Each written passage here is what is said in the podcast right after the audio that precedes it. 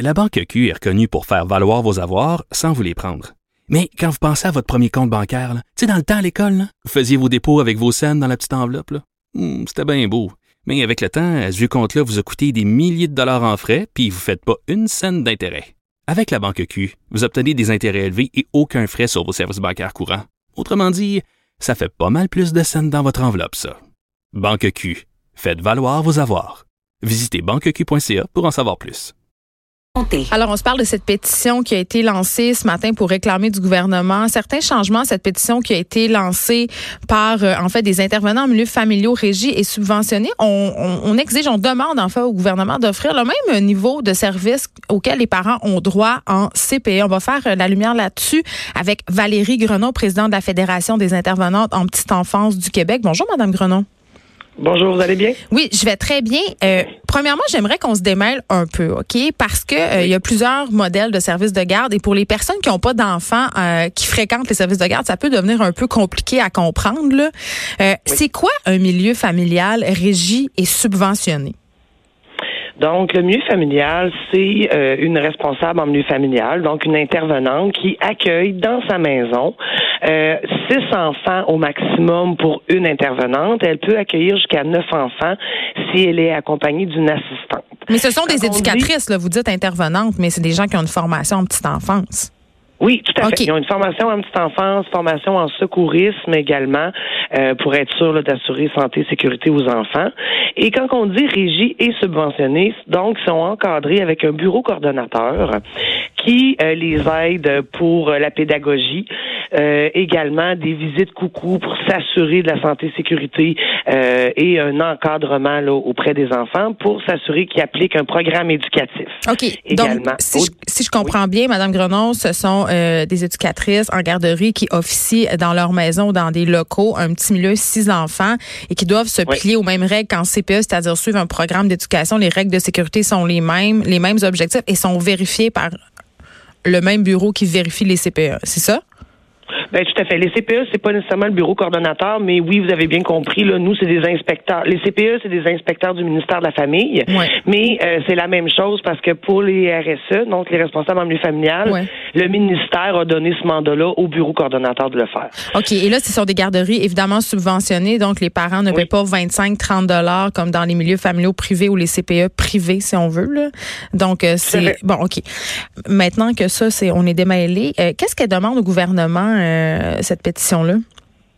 Ben, dans le fond, tout ce qu'on demande en ce moment avec la pétition, c'est trois grandes revendications okay. qu'on a en négociation. Parce qu'en ce moment, nos RSE euh, sont en négociation. Une des choses importantes que euh, nos membres, les intervenantes en petite enfance, nous ont demandé, c'est de pouvoir se faire remplacer durant leurs vacances. Donc, actuellement, elles, elles ont atteint, elles ont acquis hein, le droit de prendre des vacances. Donc, elles ont un 17 jours de vacances qu'elles peuvent prendre durant l'année. Ce qui est très normal Mais, et ce qui est pas tant que oui. ça. Non, pas tout, tout, tout à fait. C'est normal d'avoir des vacances, mais ben non, oui. c'est pas beaucoup. Donc, euh, ça, on essaie toujours d'améliorer euh, les choses là-dessus. Oui. Mais si on fait un comparatif en CPE, l'éducatrice qui va avoir ses vacances va être remplacée par une remplaçante. Mhm. Mm -hmm. Donc, les enfants qui, qui à l'accueil dans son groupe vont pouvoir continuer à avoir un service éducatif. Oui, parce que ça veut pas et dire que les parents, ils peuvent prendre leurs vacances en même temps que celles de l'éducatrice. Tout à fait. Donc, ce qu'on veut, c'est que les responsables en milieu familial puissent avoir la même chose. Que celles qui désirent maintenir leur service ouvert mm. puissent avoir une remplaçante pour, oui, conciliation famille des parents, mais certains parents, des fois, ça lui cause beaucoup de problèmes que la RSE ferme durant les vacances parce qu'en ce moment, euh, l'entente collective les oblige à fermer. Ils oui, puis surtout les. Ben, je sais parce que moi, mon, mon fils allait dans ce type d'établissement-là et quand on est un parent séparé, ça augmente encore le degré de complexité. Ah, OK. Euh, donc, euh, des, euh, le droit de se faire remplacer pendant les vacances oui. me semble une revendication tout à fait légitime. Aussi, je oui. disais que vous demandez d'avoir des journées pédagogiques. Pourquoi? Euh, comme vous le savez probablement, puis si vous le savez pas, je vais vous dire ça. Euh, vous le savez, il y a eu un changement avec la loi 143, ouais. euh, l'obligation de faire un dossier de l'enfant. Donc, une espèce Donc, de rapport pour évaluer, oui. si on veut, les petits.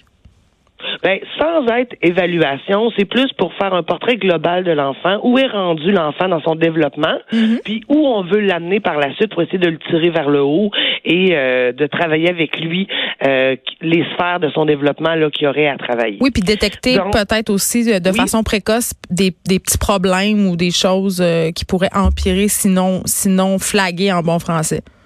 Oui, tout à fait, parce que nos intervenantes à tous les jours observent les enfants pour bien planifier leur journée, mais également observent l'enfant pour amener l'enfant, comme je vous dis, dans son développement de son plein potentiel.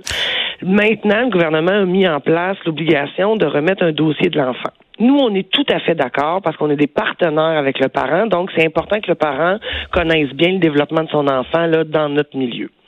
Mais là, nos RSE n'ont pas de journée pour faire ça. Ils vont le faire de soir, de fin de semaine, versus en CPE, les éducatrices, dans beaucoup de CPE, ont des journées réservées pour s'asseoir, regarder leurs observations et remplir un dossier. Donc, ce qu'on veut, c'est que nos RSE puissent le faire également à tête reposée, sans être dérangés avec les enfants. Puis pas dérangés, c'est qu'on s'entend qu'on n'est pas de la garde d'enfants. Ben, Elle c'est peut ça. pas dire je m'assois pour remplir un document pendant que les enfants jouent. Donc, ça devient complexe pour elle là, de le faire. Mais moi, ma question, euh, bon, est peut-être Oui. un peu euh, simpliste, mais je me la pose vraiment. Puisque vous êtes des, des modèles, en fait, des organismes de garde subventionnés, régis, pourquoi vous n'avez pas droit aux mêmes égards, aux mêmes services que les CPE? C'est un peu ironique, non? Ben, nous, c'est ce qu'on trouve ironique un peu parce que oui, on est de même. euh, c'est la même chose. Vous devez vous plier aux mêmes exigences. change. Oui, parce que c'est les mêmes lois qui nous encadrent, mais c'est pas appliqué de la même manière. Parce qu'on n'a pas les mêmes conventions collectives non plus. Donc, euh, les éducatrices en CPE ont réussi à obtenir, comme je vous dis, dans certains CPE, dans beaucoup de CPE, mais pas toutes, certaines heures de planification, ce que les RSE sont à leur troisième négociation actuellement, donc n'ont pas atteint ça. Donc, Ouais. c'est ce qu'on souhaite qu'ils puissent au moins, pour parce qu'on est d'accord avec le dossier de l'enfant, là, ça, on le dit, mais mettons tout en œuvre pour que ça soit une réussite, ce dossier de l'enfant-là. Madame Grenon, un truc aussi que je trouve très, très intéressant, euh, ce sont euh, vos demandes par rapport aux enfants qui ont des besoins particuliers. En tout cas, il me semble que moi, si j'avais un enfant qui avait des besoins particuliers, je préférais qu'il soit dans un plus petit milieu. Mais là, euh, si je comprends bien, à l'heure où on se parle, les éducatrices ont seulement droit à un. Oui, tout à fait. Euh, dans le fond, tout dépendant du besoin de l'enfant, souvent oui, euh, il est parfois recommandé qu'il soit dans un plus petit milieu et parfois c'est oui en CPE, tout dépendant. Mais actuellement, euh, les intervenantes en milieu familial ne peuvent accueillir seulement qu'un enfant. Mais là, je veux juste être sûr qu'on se comprenne. Ouais. Quand tu accueilles un enfant à besoin particulier, ça vient qu'une subvention pour enfants qu'on appelle handicapé, mais nous, on fait une demande pour que ça soit enlevé. Il ne faut pas que ça mis devienne une façon de, de cacher des subventions là, pour certaines, là, on s'entend.